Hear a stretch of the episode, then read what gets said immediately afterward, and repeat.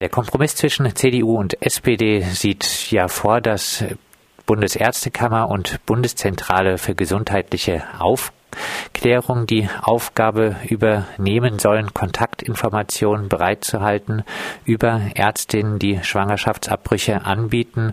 Warum reicht dieser Kompromiss nicht aus? Ist halt nicht wirklich ein Kompromiss, den die Politik sich da gerade so ein bisschen ausgedacht hat. Es ist halt, diese Listen gibt es im Grunde schon. Es ist diese Listen, die es in den Beratungsstellen auch zur Verfügung gestellt werden momentan. Und dieser Paragraph mit der Strafandrohung bis zu zwei Jahren Gefängnis bleibt halt bestehen. Das heißt, ein Arzt oder eine Ärztin, die Schwangerschaftsverbrüche durchführt in ihrer Praxis, ähm, kann immer noch verklagt werden. Und ähm, das wollen wir halt gern nicht mehr. Also dieser Paragraph, der ist halt einfach aus einer sehr, sehr lang vergangenen Zeit und dieser Paragraph ist einfach nicht mehr aktuell und er sollte gestrichen werden. Du hast jetzt schon ein bisschen was gesagt zu den Auswirkungen auf Ärztinnen. Kannst du auch noch mal kurz zusammenfassen, welche Auswirkungen der Paragraph äh, für Frauen hat? Also das Problem ist halt, dieser Paragraph 219a besagt halt, dass halt keine Werbung gemacht werden darf. Ähm, das heißt, ähm, ein Arzt oder eine Ärztin, die Schwangerschaftsabbrüche ab durchführt in ihrer Praxis, darf nicht mal das Wort Schwangerschaftsabbruch auf ihrer Seite, ähm, auf ihrer Online-Webseite beschrieben haben.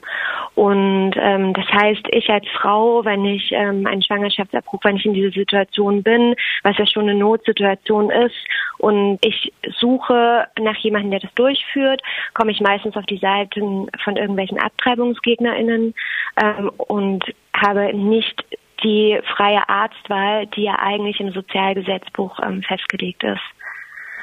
Die Debatte dauert ja jetzt schon eine ganze Weile. Warum gibt es gerade jetzt den bundesweiten Aktionstag? Mm, genau, also Christina Henel war ja letztes Jahr, das ist die Ärztin aus Gießen, angeklagt worden und ist in weitere Instanzen gegangen. Deswegen hat es an ähm, Medienpräsenz gewonnen, dieses Thema wieder, obwohl wir das halt schon seit Jahrzehnten dieses Thema immer wieder haben.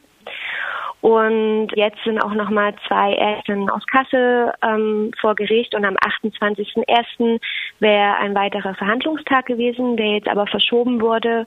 Und da hat das Bündnis für sexuelle Selbstbestimmung ähm, diesen Aktionstag ins Leben gerufen. Der ist bundesweit in ganz Deutschland. Es nehmen ganz, ganz viele Städte teil, die entweder im Bündnis für sexuelle Selbstbestimmung sind oder wie wir kritische Medizinerinnengruppen sind oder Einzelpersonen, die versuchen, darauf aufmerksam zu machen, dass dieser Paragraph endlich kompromisslos gestrichen wird.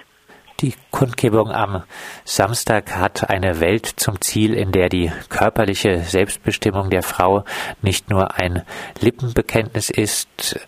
Ähm, was muss denn neben der Abschaffung des Paragraphen 219a noch geschehen, um Schritte in diese Richtung zu gehen? Ich glaube, ähm, wir brauchen eine Gesellschaft, in der das Thema nicht so emotional aufgeladen ist oder von Polemik durchstreut wird, in der es möglich ist, dass wir sexuell selbstbestimmt Entscheidungen treffen können, dass ähm, Frauen nicht kriminalisiert werden, weil sie ihre Familienplanung ähm, mit besonderen Entscheidungen treffen wollen, wann, wie sie ein Kind bekommen möchten und ähm, ja, Ärzte und Ärztinnen nicht ähm, kriminalisiert werden durch, durch diese Gesetze und durch die Gesellschaft.